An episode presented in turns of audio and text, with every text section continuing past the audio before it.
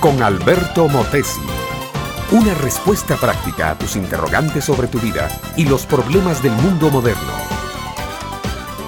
Estaba en el fondo de una cisterna, sentado entre la mugre, rodeado de insectos repugnantes. Estaba herido y magullado con el cuerpo lleno de cardenales. Desde el fondo de esa cisterna oscura podía ver un retazo de cielo que se iba tornando dorado por las luces del sol poniente. Miró el cielo, morada de Dios, y lloró.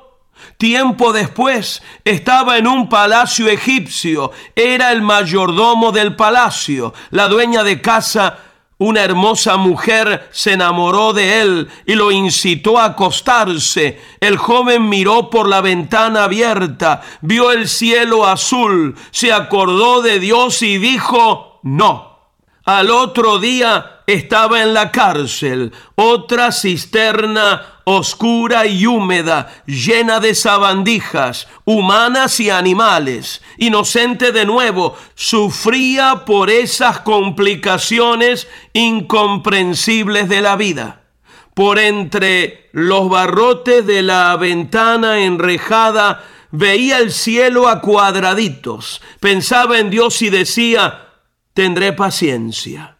Dos años más tarde era nombrado primer ministro del rey, vestía lino blanco, tenía un collar de oro en el cuello y corría sobre un carro de guerra. Veía a sus anchas el enorme cielo azul de Egipto. Pensaba en Dios y decía, Señor, guárdame de tentaciones. Años más tarde, cuando el hambre azotaba a toda la tierra, sus hermanos, aquellos mismos que lo habían tirado a la cisterna, todo magullado, vinieron a Egipto en busca de comida.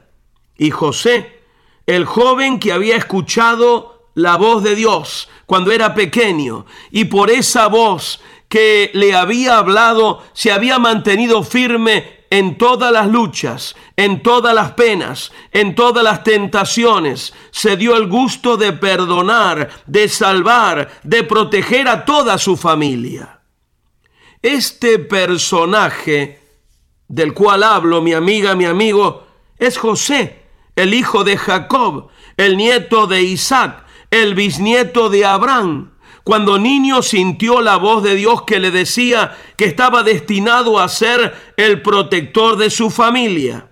Y toda su vida José se mantuvo fiel a esa voz que escuchó en su infancia y por esa voz potente, creadora del Dios eterno, triunfó sobre todo y sobre todos. Había sido solo una promesa recibida en los años primeros de su vida, pero había sido suficiente, porque el que cree a la voz del Eterno alcanza también bendiciones que son eternas. Podrán tardar un poco, pero llegan a la larga, siempre llegan. Mi amiga, mi amigo, en estos tiempos de descreimiento, de superficialidad, de indiferencia, de religiosidad barata y extrabíblica, cuán importante es buscar la voz de Cristo, porque solo Cristo tiene palabras de vida eterna y solo de Él podemos recibir la fuerza moral suficiente para surgir triunfantes de la miseria de la vida.